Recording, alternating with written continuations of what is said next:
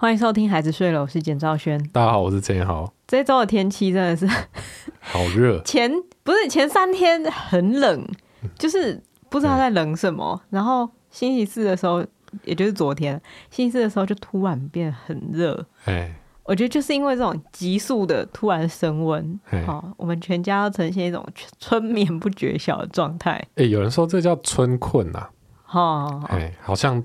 真的就有这件事，嗯、因为我有看到别人 po 文说、哦、好困哦。哦，可是我之前有看到一个朋友，他他发一个动，他就很有意思，他写好像春困、秋乏、嗯、冬眠，然后夏天好像是另外一个词，忘记夏是什么。嗯、他就说，其实人类就是一年四季都有睡觉的理由，真的是很会讲呢。没错啊，对啊，就是这样啊，就是怎样都可以睡。啊，当然我们家的状况就是很，就会一种疲乏感，很累很累的感觉啊。这个状况也出现在小宝身上，嗯、可是小孩并不会觉得我很累很累，所以我要多睡一觉。哦，对，小孩很烦的部分就是我很累很累，可是我要玩，玩对，就是 我很累我很累，所以我还要玩，所以就会觉得哦，他昨天就吃饭的时候就已经说好累哦，就已经。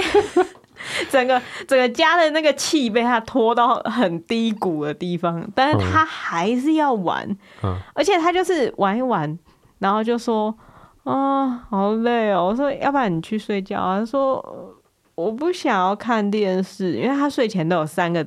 看电视就可以看三个短片电视的时间嘛？对，在我们家呢，就是三个电视或是三个故事。但是在他刷完牙、洗完澡之后，对，或是三本书。然后他就说：“我今天不想看电视。”然后我心想说：“不行，这样你要玩很久，我要陪很久，我也很累啊。”但我不能讲出来。我说：“还是你今天想听我念三本书啊？”他说：“好啊，念三本书。”我说好，那我们现在赶快去刷牙、洗澡，然后来念这本书。但是他，我觉得我个人的感受是，他真的不想站起来。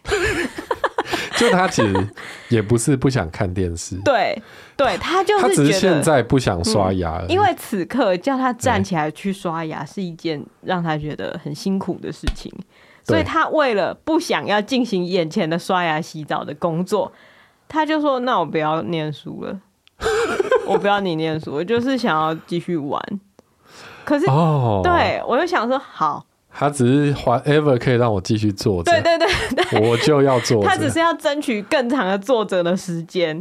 是但是我就我就会觉得，因为我是一个理性的大人，我知道你不管早晚，你都一定得站起来，让你的屁股离开你的地面。啊、所以不管早晚，你都是要做。你为什么要这样呢？我有跟他解释，但是他就说，我现在就是想要玩。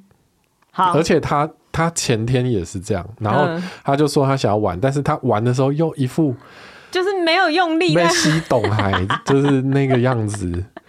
我我在这里想发问：大家的小孩会这样吗？还是他遗传到我们就是很容易累的体质？不是，我但我觉得他在学校已经活动一整天了，嗯、也是啦。也许他活动量都比我们大得多。哦，好，我明天不是明天，明天他不用上课。我有一天上课，让他带我 Apple Watch，我就要监测、监控他的活动量，跟搞清楚状况啊！不要在那边懒惰，可能在学校都一直做着工作，选一些做着工可以做的工作。哦、我感觉他一定都选一些可以做着的工作。对，就是有没有人家里小孩是这样？嗯、就是在家里最爱就是坐着玩，然后出去就最爱荡秋千。都喜欢坐着，对，而且之前荡秋千，他们如果他们如果学会前庭觉是什么，应该就会常拿来用。就说我只是要训练我的前庭觉、啊。对啊，我觉得我今天那个前庭觉还没有看，嗯、需要刺激一下，就很烦。而且之前就是保姆在他也去保姆的时候，嗯、那时候冬天，然后保姆就会跟我说：“小宝他真的很好笑，因为冬天的时候他就会呈现一个冬眠状态。”对，就是他们就是里面开了那种电暖气。他就会一个人跑过去，然后坐在那个热风的出风口，坐在那边不动，哎，就像那个猫一样之类的。这好啦，每个小孩都有他的，我觉得我我也不知道能替他讲什么。就有其母必有其女啊。对，因为我就是这样的人。可是也许我们可以不用那么僵化的去看待他，哦、也许他只是就是今天选择这样，嗯、他并不是不要去贴一个标签说他就是一个懒惰的人，没有啦。对，他就是那一天不想动而已。所以他昨天他昨天就这样。对，所以当我们这样的隐忧，就是当我们玩完他他就是预知的时间了嘛，对不对？对他预知的时间也用完了，一定要去刷牙了，一定要去刷牙了。这时候他又更累了。对，他就是。觉得哦，我都已经申请延时了，就还是这一天还是到了，我还是要起来去还书的感觉。对，对，然后他就说：“哦，我真的很不想哎。”然后我这时候其实心里很火大，因为我也很累。我我有跟他说：“你如果再晚一点的话，我就会开始发脾气，因为我也很累。我发脾气不是因为我不爱你，是因为我真的很累。我很累就会发脾气，我就是一个。” 我就会开始这样，先先给跟他警告，但但显然我警告的声音有点，他也听不进去啊，有点像在念经，所以他没有把这件事情看作是一个很严重的警告。但我就想说，我想发脾气嘛，然后我就想一下，我我发脾气，然后他就因为他很累，所以他一定会哭，所以我会更累，然后这不是一个好的循环。对对对，所以我就那一刻我就采取了别的做法，我就把我自己的人格解离出来，然后我就我就直接去。厕所，然后我就开始变了一个声音，我就说。哇，我是一个开刷牙店，我是一个大排长龙的刷牙店的老板。不知道今天有没有客人要找我刷牙？如果没有客人要找我刷牙的话，我看我今天赶快关门打烊休息好了。哦，你没有给他预告，对，你直接进厕所就演了。对，我直接开店，因为我我当初在我在工作室里面有听到这一段，对。所以你是直接开演，直接开演，我没有，我没有跟他讲说我要做什么，我就是直接就换了一个行动模式。对，他就觉得太怪了，这女人在干嘛？跟那种宜兰传艺中心整 就是整点一到，对，开始就直接开游街对，不跟你讲，对，我就他要讲，他要讲传艺中心，讲，不像你，不像我，就直接开始，有点像那种就是。有一些沉浸式剧场有没有？然后 那种微醺大酒店之类的那种，就是突然就是开始演。我就在那边说：“哦，该不会今天没有要找我刷牙的客人吧？那我就关店好了。”然后他就很紧张，他就觉得我要打烊了。他说：“我我我，我就他直接站起来用跑的过来。”我就说：“哦，欢迎光临，你今天有什么服务？是要刷牙吗？”他就说：“我要。”哦，厉害！我说，你想刷什么样的牙齿呢？他就说，我要刷漂亮的牙齿，还指定。对，就让他开始进行了一个游戏哦，所以我就跟他我我就因为我已经就是进入了另外一个人的模式，所以那个人还没有累，就老板还没有累，老板就、哦、现在是在骗自己。对，因为真真实的我的灵魂，因为通常。跟小孩玩玩到累，通常是灵魂在累，累了，对，灵魂就觉得我没有办法再付出更多了，就是会觉得我真的没办法了。可是因为现在你的灵魂已经去休息了，现在去照顾你小孩的是老板的灵魂呢，所以老板就可以跟他公事公办，不用爱他没关系。你这样会不会有一些创伤的症候群？你说就是后遗症，留下一些。第二个人格在身体里面，这不会啦，因为这个这个不会不会吧？但是反正就 不会了。有一些比如说历经什么战乱还是什么，对，为了保护自己，对，哎，所以我是解离出一个自己另外一个人格，我是用多重人格育儿法跟自己玩。我 看。恐怖哦！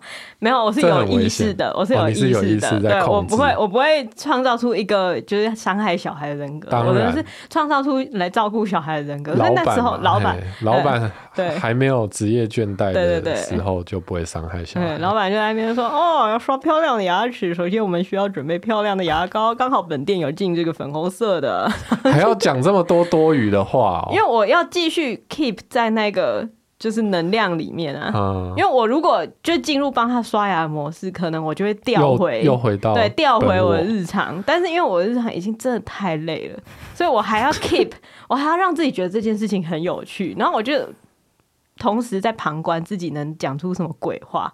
嘿，因为我是即兴的在演出嘛，然后我就说哦，这位客人平常保养的不错啊，然后最后说好好漱口完就好，今天总共服务费用是三百块。哦，很贵呢，很贵啊，刷一次牙我就觉得哦，刷一次牙赚三百块，不错不错。就他就拿一个空气给我。废话，这是三百块。我说我是要真的钱啊！废话，不然他要怎么拿钱？我想说我，我我本来以为他会回去找你拿钱还是什么，但是他就是，我就说我需要真的钱啊，然后他又从他夹的口袋又再拿一次空气、哦、这是真的钱。对，我就好，啊、好了好了，好，我就说你有会员吗？他就给我报了一串虚假的电话号码。结果呢，我听到他那一串，报对，我听到那一串虚假的电话号码之后，我就说。哦，这位客人，您是 VIP 啊？您知道 VIP 有什么服务吗？VIP 现在享有一次刷牙服务，我会赠送一次洗澡服务。您有洗澡服务吗？他就说我要。哇！哦，就说那客人，请您先去更衣啊，就我把衣服脱下来，我在这边等你进行洗澡服务。然后他就去脱衣服。对，他就去脱衣服，很快，然后就进行洗澡服务。然后洗澡服务，我就边洗边说：“呃，客人，您有需要加价购吹头发服务，还是您需要自己吹头发啊？”他就说：“我要加价购。”对，反正钱无限。对，对，就是这样子，嗯，这件事情就很轻松的解决了。哎，你这样把这件事情门槛又提高了。你说洗他以后他以后没有老板，他不洗，我跟你讲，真的假的？你这样自作聪明。他就会每天就会说：“哦，我要那个刷牙服务。”真的假的？你试试看。不会啦，我觉得应该不会吧。但我觉得的确是一个蛮好的方法。嗯、就如果今天家长已经累到极限了，因为他累、嗯，那你就给他一个有趣、对新鲜感，对对对，他就觉得哎、欸、好玩哦、喔嗯。但是其实做的事情都一模一样。他、啊、其实你自己也觉得好玩吗？我自己也觉得好玩呢、啊，因为 就会觉得说。我到底在干嘛？哦，嘿，精神分裂育儿法，精神分裂多重人格，对对对，育儿法听起来比较没有那么可怕。嗯，多重人格育儿法，对啊，你就找一些人来帮你嘛。嘿，对啊，好，这就是我觉得在育儿生活中，如果保有一些幽默感，哦，这这其实应该算是玩呐、啊。玩性，因为我觉得跟小孩玩有时候不是身体累了，嗯、是精神上你觉得玩这个东西实在太无聊了。对对，因为跟跟他玩那个二几十片的拼图，对，然后他又要你帮忙，对，然后你要帮忙的时候，他又说我来。我来，然后就抢过去，然后自己拼，对，然后拼不出来，又在那边。你都不帮我，不是二十片啦，五十片，就觉得很火大嘛。对，然后就会觉得啊妈，就是很无聊嘛。嗯，对。但是这个时候有一点新鲜，给自己一点挑战。对，要创造出自己的游乐场。哦，游乐场是自己找的，但那也仅限于就是会觉得演戏好玩的父母啦。如果天生就是觉得演戏的人。到底在干嘛？不能理解那个，要尝试看看才知道嘛。嗯，说不定就很舒压。以后每次去接小孩回来都是不同的人。要、啊、不然大家就自己演了什么角色，可以录下来、嗯嗯、哦，投稿给我们 一起说，一起，我们来帮大家评分。我们来办一个演技大会，不要评分呐、啊！你说人格大赛，最后变 talent show，parents talent show，好惨、喔。Taiwan's got parents。好好笑哦！但反正这就是我昨天就觉得哦，还好我选择了用比较有趣的方式，就没有发脾气嘛，对，不会像你前天那样，两个都在哭。对。我没有哭啊，前天我没有哭吧？哦、没有哭啊，对啊，哦，只是他在嗨，他在嗨，然后我就觉得就觉得很烦，然后你就去躺着，对，我就是进房间之前我就跟陈，然后他就跑来跟我哭，我就说他情绪崩溃了，交给你，然后我就去躺下来。我说为什么？为什么把他弄到崩溃才交给我？然后我又不知道你们刚刚经历了什么。但他就是，哎，因为他可以讲啊，他很会讲，他骗人，他骗人哦。他没有，他他过来，然后我就问说：“为什么你刚没有？那、嗯、就为什么刚妈妈不帮你拼拼图？你知道为什么吗？”嗯，然后他就说我忘记了，他没有跟我说。我明明就有跟他讲，对我，我明明就有听到你跟他讲，然后我也我我也知道那个是什么状况，嗯，然后我就又跟他重新再解释了一次，然后花也是花了一些力气，嗯，最后又把他引导去洗澡、刷牙。这几天我觉得真的就是季节交替啦。哎、欸，我觉得你这一个嗯流派，嗯、我已经变流派了吗？应该要成立一个流派。这只是一个骗小孩去。去刷牙的小技巧，这个不算是一个流派。可是我觉得你，我昨天在听，嗯、因为我只有听到你的声音呵呵，我在听的时候就觉得有点感动啊。什么？你那个演的投入的方式，嗯那个已经不是只有骗小孩了，连我自己都骗过去了。那是在骗你自己哎。当然啊。哦，我知道，因为你是你是正大剧场。对，大家可能不知道，正大有，我们船院有几个不同的实习单位啊。讲的什么？其中一个实习单位就是叫做剧场嘛，对，对不对？那剧场，简兆轩曾经也是剧场中的一员，对，他也曾经在舞台剧中担纲女主角。你不要烦，曾经在舞台上发光发热。对，大家不要看他现在足不出户哦，他以前 在学校可能很活跃的，哦，可是会去排练哦，大家。对啊，自从他 自从演完那个之后，就成为一个足不出户的人了。哦，哎、欸，真的哎，那个陈觉想哎，一个分分水岭。对，但是你你现在在育儿当中，又可以重温身为一个女演员，嗯、重新粉墨登场。哇，你简直是一个居家啊家庭主妇界的梅艳芳。什么？你知道梅艳芳后来过世了吗？不是每一个家庭主妇也都会过世。我知道，我知道，但是他他他的过世是很悲伤的，是生病，然后然后还是你知道很生生病，还是很努力的做完最后一场演出。好，你是你是家庭主妇界的马龙白兰度。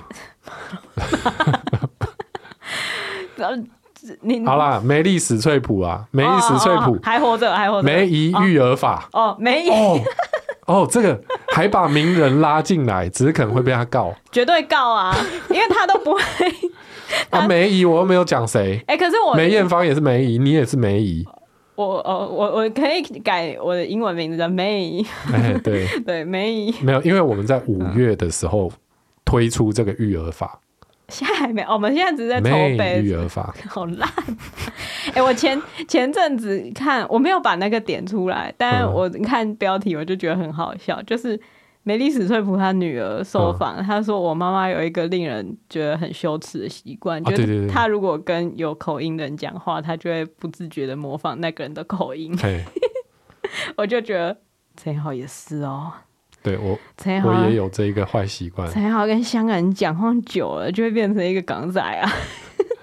我去，我去那个茶餐厅点餐，然后只要老板就是是香港人，嗯啊，我就会不自不自觉的说，用你想象中的香港口音点餐，超丢脸。没有，那就是脑波太弱，所以被影响。你脑波真的很弱。我觉得大家可能没有。呃，大家不可能知道的一件事情，就是当我们在录音的时候，我讲话，陈彦豪在听我讲话的时候，他嘴巴也会跟着动。所以有的时候我录音录到一半，我必须要把视线放在别的地方，因为我不能看到他嘴巴动，因为他为了理解我在讲什么，他的就是他的肢体也会跟着讲话，但他知道不能讲出声音来。我觉得真的太可怜了，所以我你不要把我讲的像一个有残缺的人。没有，很多人都会这样。我我们认识的一个朋友也会这样。我讲说，哎、欸，你你在听别人讲话的时候，嘴巴会动，然后光是讲这句话的时候，他嘴巴也跟着动。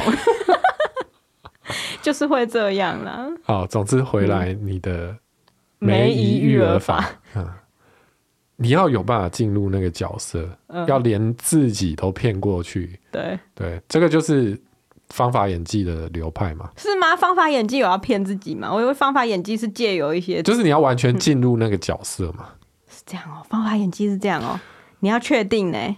随便啊。你要确定呢？我没有要用，我现在只是在开玩笑而已。OK，反正你对啊，嗯、我觉得我觉得骗小孩，嘿哦，然后演一些，比如有人说喂小孩吃东西，就说啊飞机什么载着食物这样要飞到你的嘴巴，你要啊，嗯、那个算是比较低一个层次。因为我觉得那个它层次低，并不是说，就是它层次比较前面，并不是说它是一个无效的方法，它有效，嘿就是用就是汤匙飞机载食物进去。它有效是对小孩有效，对啊，可是对大人来讲一样厌烦。你还是累吗？就我在做什么白痴的事情？对，你一定要给自己一些挑战。对，你要挑战说，此时此刻我就是一个帮人刷牙的老板。嗯。对，我做这件事纯粹就是为了我利益考量，我开了一间刷牙店。对。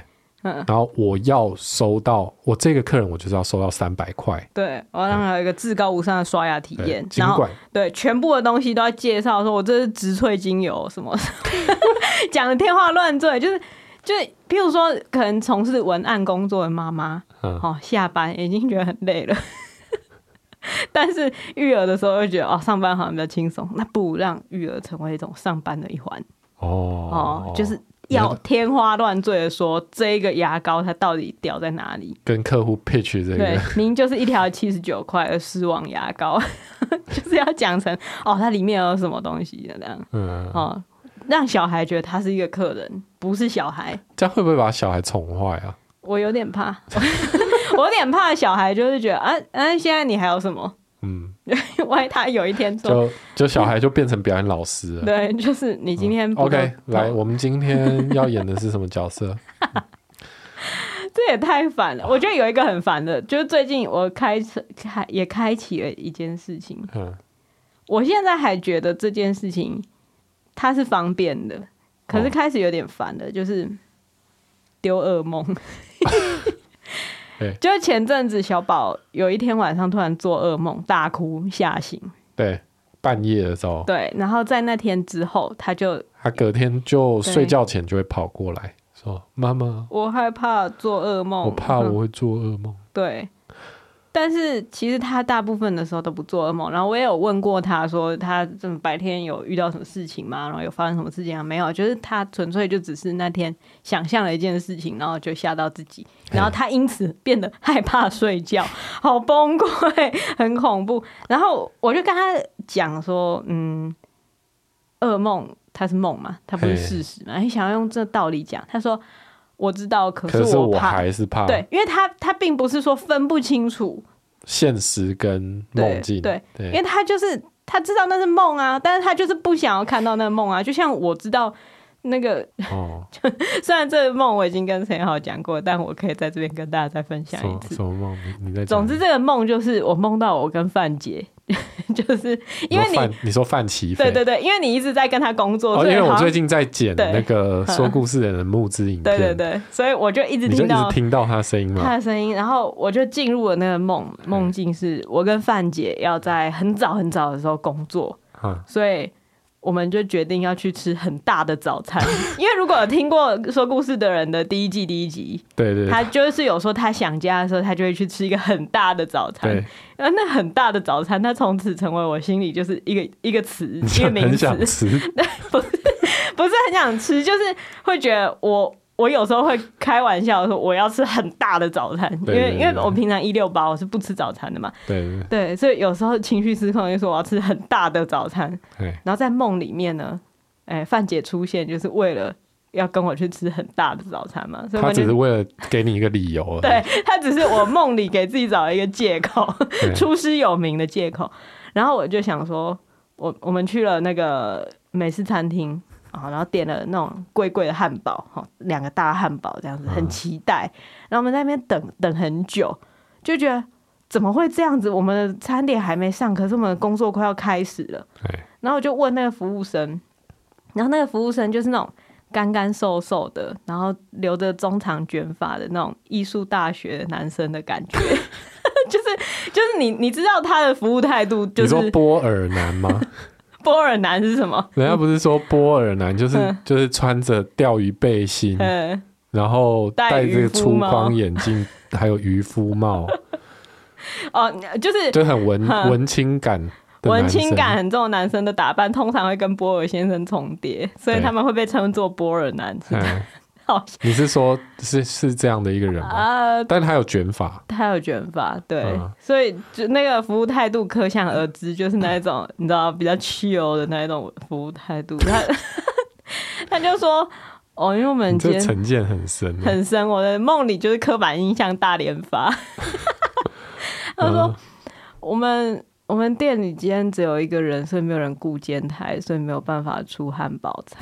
还开店，觉得一个人对一个人是指你吗？你只能端冰红茶上来的一个人吗？然 后我就觉得，我、哦、整个头脑就爆掉，哎，我整个就是像那个 emoji 头脑爆掉那个头脑爆掉的感觉。嗯”我觉得搞什么，然后就很生气，就是说你不可以，你那你在点餐的时候你就应该要讲啊什么的，然后标太对。但我跟范姐也没有离开，我们就在那边可能喝红茶吧，想说要怎么办。就后来那个服务生啊，卷发男，他就端了两个汉堡，干干点点，超小的，就是那种美美差美的那种汉堡，嗯，就是在就一般早餐店的汉堡，大概四十块一个的汉堡，可我们点的是两百六的，然后我就说这是什么？他就说：“啊，你不是想吃汉堡，就去买给你们啊。”哦，他意思是说有跟你讲过监台没人雇啊？对，所以我们当然不可能做汉堡。对，所以所以我就买汉堡给你。问题是你收我两百六，你不可以给我四十块汉堡。等下，那范姐讲什么？范姐没有没有讲话。那所以他他一定不是范姐嘛？你你说真的，范姐一定他一定早就开骂了，好不好？没有，我觉得这件事情好像是范姐在那个餐桌那边等，然后我在柜台进行交涉之类的，哦、所以我扛着范姐的压力，然后我我遭受那个四十块汉堡的冲击，我就气到醒来耶，哦，就是真的是很气很气很气，然后就醒来了。那你把范姐留在那边，范姐你让他情何以堪？我觉得范姐在梦里应该杀了那个人，哦，对，就像我。心里知道那个汉堡，那个那个 不是真的。对，文青男端那个汉堡不是真的。你还是气到醒，我还是气到醒过来，并因为那个梦有影响到我嘛。我在我在现就是在梦里面会觉得它是真的啊。哦，嘿，然后我还有做，就是最近还有做一个梦，就是我妈陈好确诊了。哦，真的哦。嘿，我妈很确诊，但你是快筛确诊。哦。然后因为现在还不一定，还就也不是还不一定，就是。就是还没有人知道，哦、还没有人知道，哦、大胆的梦哦，很大胆，很挑战道德尺度哦，跟阿莫多瓦一样哦，就是还没有人知道，这是真的梦哦。我提醒大家，这是真的梦，这不是真的发生的事情，这是梦。嗯，那在梦里面，我就进入到道德两难了哦，因为我有一个重要的饭局。哦，你只是快筛确诊。你是说你明天要去跟朋友吃饭吗？还是是重要的？不是重要的，谈工作的哦。而且是在你就是我正在准备的时候，你在那边擦鼻子，然后快塞出来。哦，就哦两条线。对，我就觉得，那我要去吃饭吗？不是，不是。首先我要快塞吗？我如果不快塞，废话当然要啊。你说我吗？对啊。可是我在梦中纠结这个呢。哦，你说如果不塞就不确定有没有了。对，薛丁格的确诊者就是就是不知道啊。然后我就想说，哇，这个，因为因为照理说。你是要确定 PCR 确定确诊之后，我才会成为确诊者的密切接触者吧？嗯，你现在只是做一个快筛，谁知道你做快筛的那个有没有？准不准？对啊，嗯、也许不准啊。那我现在有什么义务或是有什么责任要去做快筛吗？好像没有啊。这就是一个公德心的挑战。对，可是我我我在梦里面，我想这个问题想很久很久很久很久。然后想到我醒来，我都还没想出一个结论。这样不行啊！你，你这样就是把它带到现实来了。你说带到现实来，对，就表示现实中的你也有这个疑虑。不是，不会有，我现实中的我绝对不会有这个疑虑，因为现实中的我很怕被骂。呃，另外就是现实中的你不会有重要的饭局，嗯、对，而且现现实中的我 就是就是会真的会照做，可是因为在梦里的我就会有一种侥幸的心态，所以我当我醒来的时候，我就是哦很放松，就是觉得哦还好，还好没有真的确诊，对，还好没有遇到这样的状况，对，要是真的确诊那就麻烦了，我还要再想一次。不是，你根本不会有那种不去会死的饭局，好不好？你根本就不用出门。梦嘛，大家总可以做梦吧？可以吧？可以啦。对对，但是好，所以你，所以小宝现在怕，对他怕他做噩梦，对他怕他会做噩梦这件事情，我其实是可以理解的。对，就是就算我跟他讲那不是事实，我也知道不是事实的东西，也可能会带给你情绪的冲击。对啊，对啊，因为事实上什么电影啊什么的，哎，也都不是事实，看的时候还是会怕嘛。对啊，嗯，对啊，所以我相信。跟他讲梦不是事实，没办法帮助他。嗯，所以我在想，哎，那我要怎么帮助他？嗯，我就突然灵机一动。嗯，我说，哎，哦，而我看到你噩梦呢，我就盯着他，我就盯着他脑袋看。我说，我看到你噩梦了。他说，嗯，我的头脑不是在头里面吗？我说，我看到的是一个气，嗯、就是。它它不是它不是实体的东西，它是气梦，你本身是看不到，可是你可以感觉到。他说哦，然后我就开始搓他的头，这样搓搓搓搓搓，然后抓起一个东西，嗯，然后抓出来，然后丢到垃圾桶。我就说我把你噩梦丢掉了，欸、有点类似一,一个妙禅信徒的养成，是不是就从这个开始？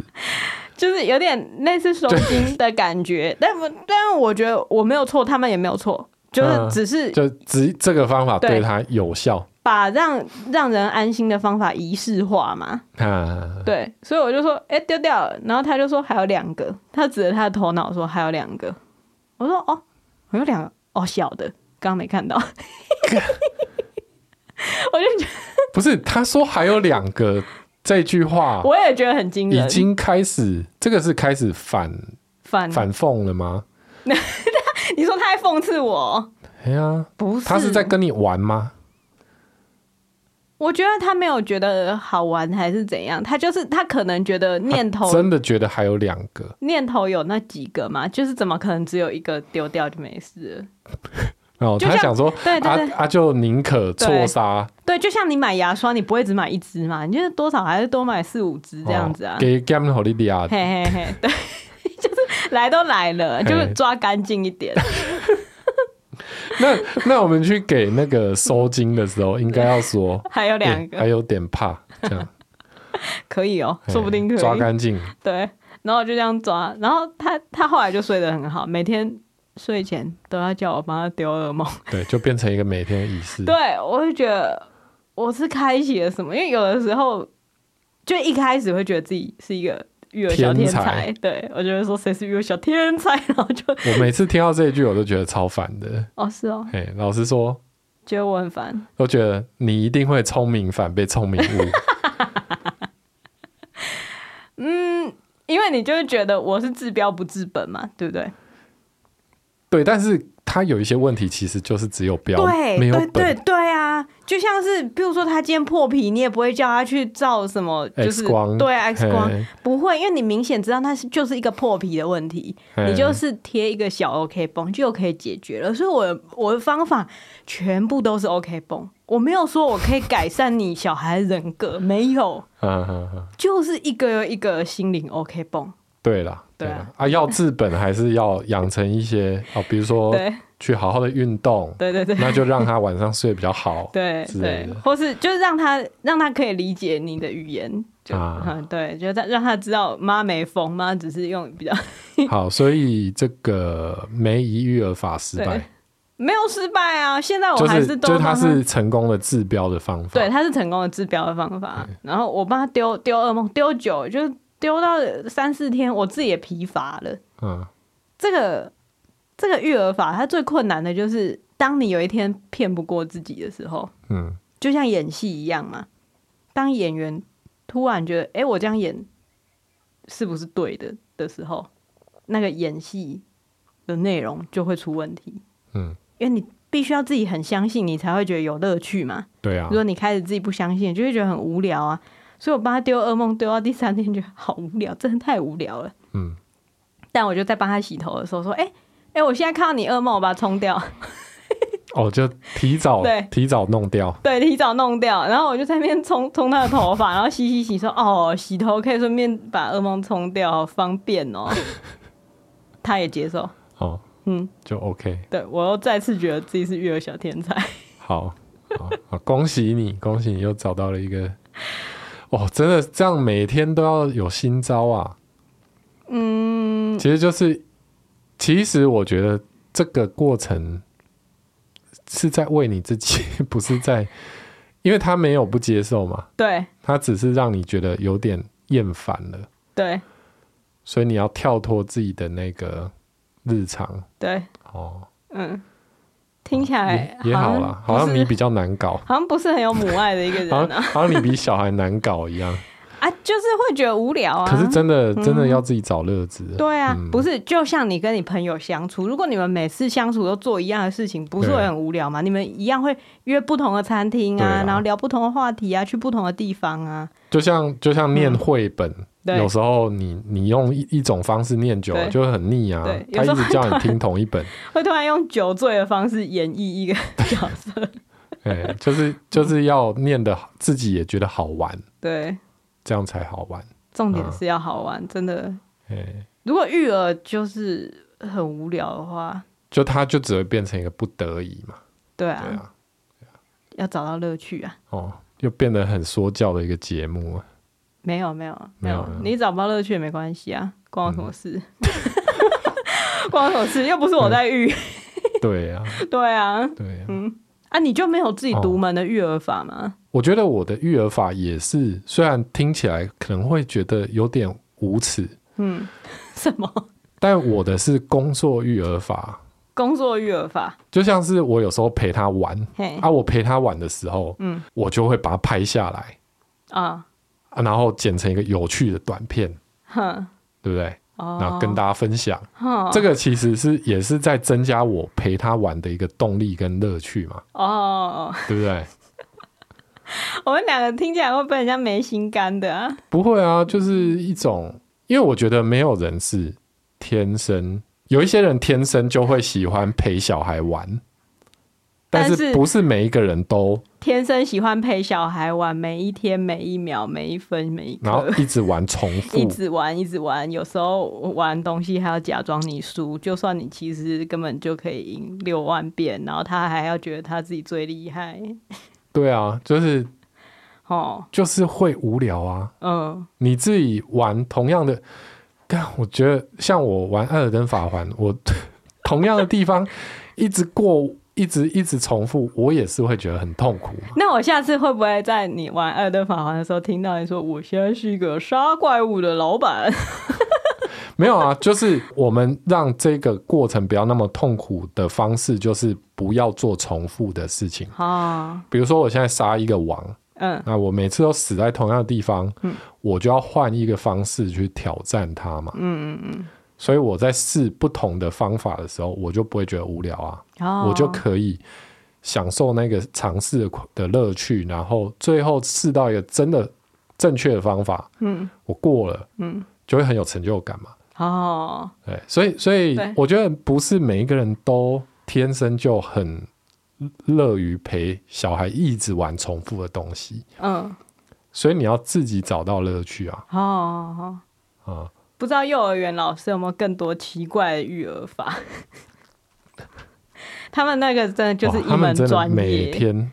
对啊，可是因为他们每天面对的这么多个人，他有很多不同的组合的状况。哦，所以有可能是今天 A 跟 B 打架，明天是 A 跟 C 吵架哦，所以他们心里会想说：“嘿，我明天把 A 跟 D 放在一起，看看会发生什么事啊！” 所以他还开赌盘，所以老师会说：“哎，那个你今天不能跟他坐在一起，其实就是想要有一些不同的 chemistry 嘛。”哦，好爽哦，很像在拍实境秀哎。所以，嗯，如果你觉得养一个小孩啊，那会让你觉得有时候很厌烦，哎，那你不如就。养两个，养两个，你又不会第二个一直换，你第二个还是一样同一个人啊？那你就一直领养不同的人嘛。哦，有些人好像就是在做这样的事哦。你说安杰 对，他想要组合出不同的玩法，对，然后再算一下那个排列组合。今天会被两个好莱坞女明星告上法庭。安洁瑛就会跟梅丽史翠普就会打联合官司，哎，好爽哦！告一个台湾的 Podcaster 讲什么鬼话？讲什么鬼话？真的是会为此学中文，讲什么鬼话？嗯，共勉之啊！共勉之什么？就是找到有趣的方法。对啊，让自己开心也很重要。不要说，嗯，就是觉得忍耐、忍耐、忍耐、忍耐，然后都是只是在牺牲、奉献。嗯，这个过程也要尽量让自己开心一点了。现在应该大家比较有这样的概念了啦。好，嗯，牺牲奉献那个，这很过时了，是不是？对啊，当然你不牺牲奉献，你结婚干嘛？就是会有人突然出来问这个问题。时不时还是会有人回那个影片，回那个过年影片，都已经要进入盛夏了，你还在跟我过年？就就谢谢大家厚爱啊。